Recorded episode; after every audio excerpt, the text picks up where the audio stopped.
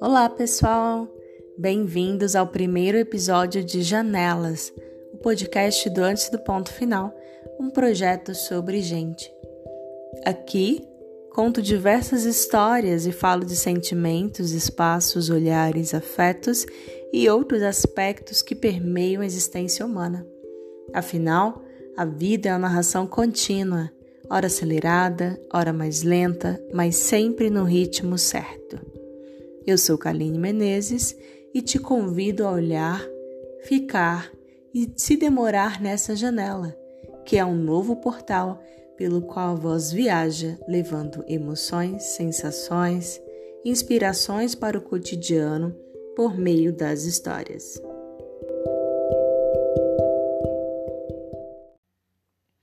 Neste episódio, vou falar um pouco sobre a nossa relação com os espaços de memória e de história de uma cidade, e em como esses lugares e as pessoas que convivem e vivem com ele podem nos fazer pensar sobre aspectos simples da vida a partir de um novo olhar.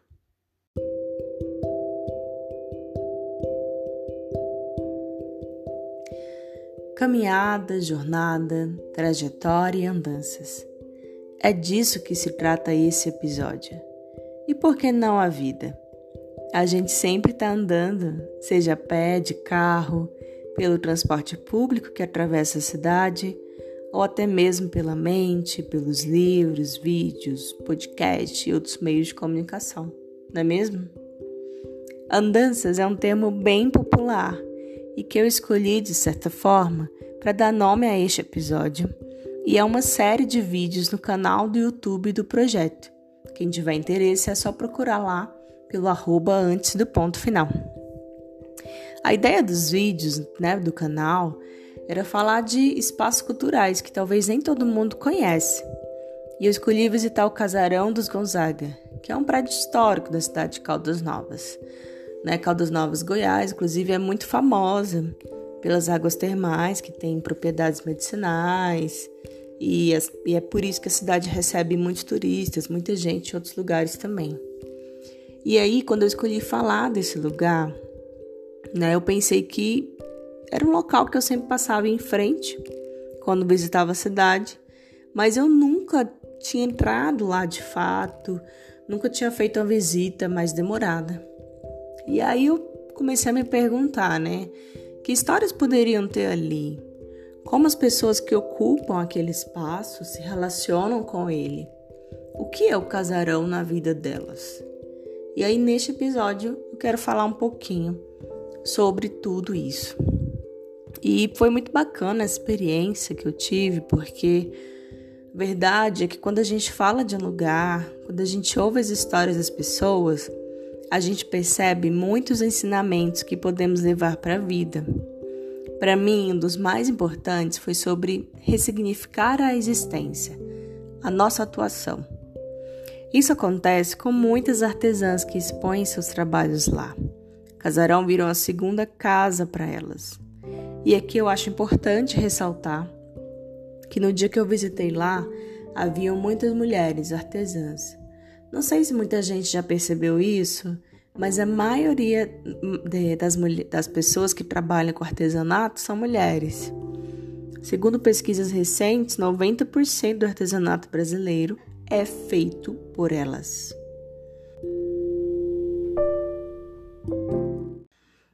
E lá no casarão, eu me lembro de conversar com a dona Telma. E ela me dizer que durante um tempo procurou algum artesanato para fazer e que quando a prefeitura da cidade abriu essa possibilidade para que as artesãs pudessem trabalhar lá, ela se empolgou e queria expor algo diferente. Tentou várias coisas antes sabonetes medicinais, que hoje ela faz e vende, né? Mas o que acabou pegando foi mesmo esse sabonete que, segundo ela, ela envia encomendas para o país todo, para diversos estados, e diversas pessoas acabam pedindo, né? Outras remessas e outros, é, outros produtos. E aí a dona Thelma me contou que a maior felicidade dela, na verdade, não é vender os sabonetes, mas é que eles mudam a vida das pessoas, contribuindo com a saúde delas. Ela tem sabonetes como é, a base de colágeno, a base de carvão vegetal, alguns são bem específicos para pele, né? E, isso faz realmente uma grande diferença em alguns tratamentos.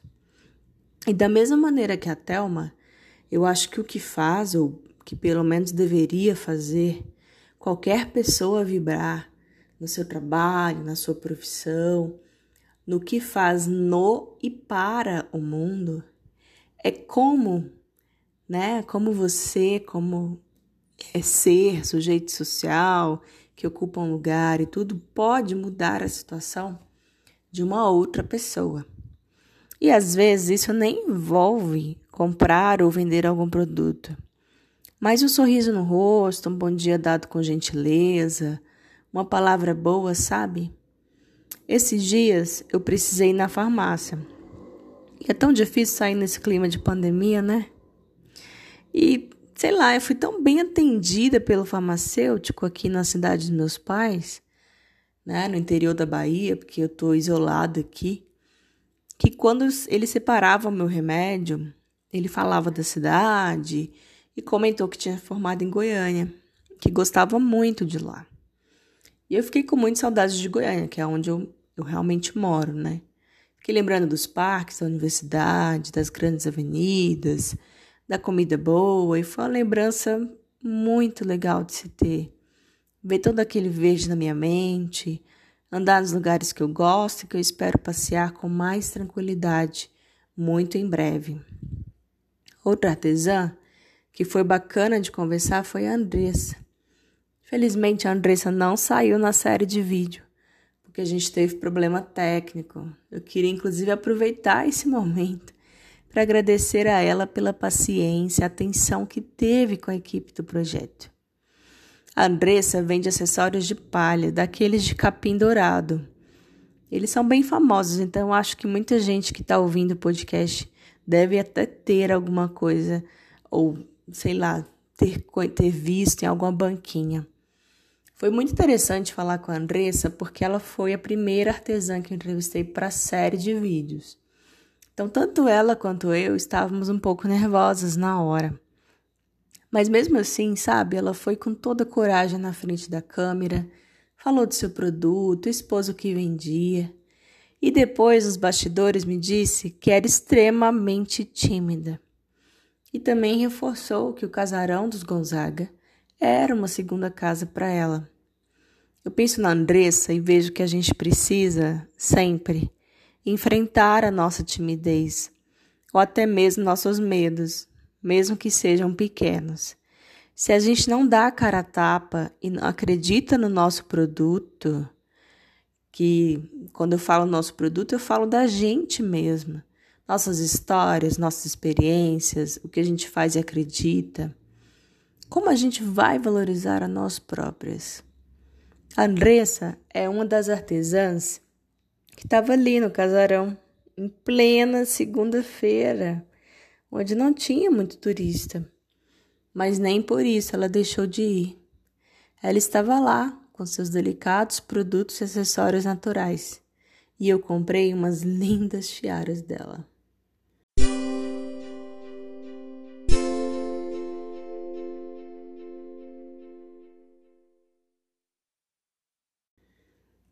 Também foi muito engraçado conversar com a Maria Luciana. Ela tem uma banquinha bem típica de produtos da região. Quem já passou por Goiás entende bem o que eu quero dizer. Pequim conserva, diferentes variedades, pimenta, paçoca de carne, farinha, produtos de estilo fazendinha. A história que ela me contou com muito apreço foi sobre a pimenta bem famosa que ela faz e que vende, que é uma pimenta muito ardida. Olha que eu amo a pimenta e eu realmente achei ela forte. A Maria Luciana me disse que havia feito a pimenta, né? E ela não tinha um nome muito criativo, que não dava uma boa saída para o produto. Aí ela recebeu um visitante baiano lá no casarão dos Gonzaga, que provou a pimenta e sugeriu um nome. Olha que esse nome é um palavrão, então se tiver algum menor de idade aí tampa os ouvidos, coloca no mudo para eu poder falar aqui o nome da pimenta. Bom, ela batizou seu produto de pimenta puta que pariu, né? Porque quem não gosta de pimenta e e provar o produto vai falar esse palavrão e quem gosta também vai. E a partir daí, dessa ideia, ela achou que tinha tudo a ver com o que ela produzia e batizou o produto, né, com esse nome. Maria Luciana mostrou tanto que é importante a gente ouvir as outras pessoas. Às vezes você tem uma ideia, uma inspiração, uma resposta de quem você não espera. E isso pode acontecer com qualquer assunto da nossa vida. Pode ser no lado pessoal, profissional, não importa. Eu acredito que isso já aconteceu com você, porque comigo já. E aqui eu não estou falando do que o pessoal costuma chamar de crítica construtiva, que na verdade quer destruir o que você planeja e tem uma má intenção. Aqui eu estou falando de alguém que tem algo mesmo a acrescentar nas nossas vidas, seja qual for o assunto, tendo uma boa intenção. No caso dela, o turista gostou tanto do jeito simples e honesto do que ela produz que achou um nome perfeito para compartilhar. E até hoje ela conta essa história para todo mundo que chega lá.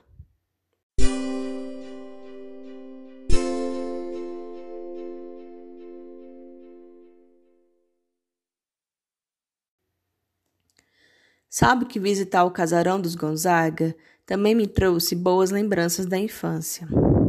E não porque o casarão me lembra a casa da minha avó ou de alguém da minha família, embora isso aconteça com muitas pessoas que passam por lá. Mas eu, particularmente, tive essas lembranças porque o casarão tem um aconchego. Na cozinha, que inclusive é da formação original da casa, de 1907, encontramos a Dona Júlia. Aliás, só um parêntese. Todo o casarão é dessa data. As técnicas de construção, os detalhes da parede, as janelas. E aí a dona Júlia não gosta muito de conversar, mas ela tem um café maravilhoso e vende biscoitos. Ela tá sempre lá, lembrando talvez a figura de uma avó, cuja casa a gente vai todas as tardes comer peta com café e fazer brincadeiras no quintal. E o quintal do casarão, diga-se de passagem, tem lindas árvores. Infelizmente, como eu estava trabalhando, não pude curtir muito. Mas a minha vontade era pegar um livro, sentar debaixo de uma sombra e ficar lá horas a fio. Ou, quem sabe, deitar no cantinho e tirar uma soneca. E eu conheci também a Gabriela Azeredo, que é a secretária de Cultura de Caldas Novas, e ela fala do Casarão dos Gonzaga com muito carinho. Ela que me contou muitos projetos e histórias de lá e muitos mitos também, que são as histórias que as pessoas vão alterando sem checar os fatos. Lá, por exemplo, tem uma parte da casa que é mais baixa e as pessoas contam que tinha muito escravo nesse lugar. Né? A Gabriela me disse que a casa era terra e depois passou por uma adaptação. Aí ela tem dois andares. E nessa adaptação, esse espaço ficou mais baixo mesmo. E é por isso que o pessoal acaba contando essa história aí. É, muita gente me pergunta por que um lugar como o Casarão dos Gonzaga, que parece uma casa velha, de certa forma, vai despertar interesse de pessoas jovens, por exemplo. E eu acho que a resposta está na própria história das nossas vidas. Se a gente pensar, nós não estaríamos aqui hoje, no nosso mundo, com os nossos avanços, mas também repensando a nossa sociedade, o nosso papel, as nossas práticas, se não fosse pelo nosso passado. E eu vejo os espaços como o casarão dessa forma. Eles carregam a nossa história, mas precisam ser acolhidos por nós e também debatidos por nós porque somos nós que mudamos os espaços, que dialogamos com ele e a partir disso construímos novos caminhos. Antes, como contou a Gabriela, o casarão dos Gonzaga era um ponto de pouso para os viajantes, que servia de auxílio para muitas pessoas que precisavam passar pela região. Hoje, ele continua sendo um ponto de encontro de muitas pessoas também, como grupo da melhor idade que usa o espaço para dançar forró. Lá é o apoio deles, é onde eles, por meio da dança, sentem o seu lugar no mundo, fazem novas amizades, veem seus corpos e compartilham suas histórias. E eu acredito que a cidade é feita de pessoas e que são elas que ocupam e mudam esses espaços para melhor, acrescentando suas vivências, olhares, experiências e debatendo esses espaços a partir de uma visão democrática. E a tentativa de lugares como o Casarão de Gonzaga é, é também de se abrir para esse novo olhar. Né? Eu também acredito que a gente do lado de cá precisa cobrar que esses espaços sejam mais acolhedores a novas ideias, sejam integrados à cidade, às novas dinâmicas. É como preservar o passado, olhar para ele com a ótica do presente. É levar para lá um espaço público, que é do povo, o que a gente deseja acrescentar em termos culturais. E aqui eu acho que vale dizer que é bacana quando a gente tem apoio às artesãs que produzem, mas também rodas de leitura, saraus, programas de incentivo. E eu acho que todo mundo, independente da idade, deve abraçar espaços como o Casarão dos Gonzaga e fazer deles mais seus, porque de fato são.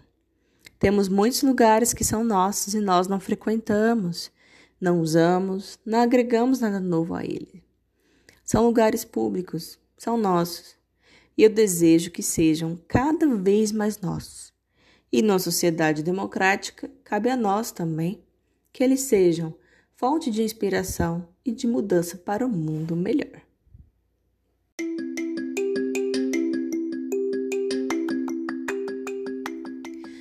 Esse foi o nosso primeiro episódio de Janelas, né, do projeto Antes do Ponto Final. Eu espero que vocês tenham gostado e continuem acompanhando o podcast e o projeto.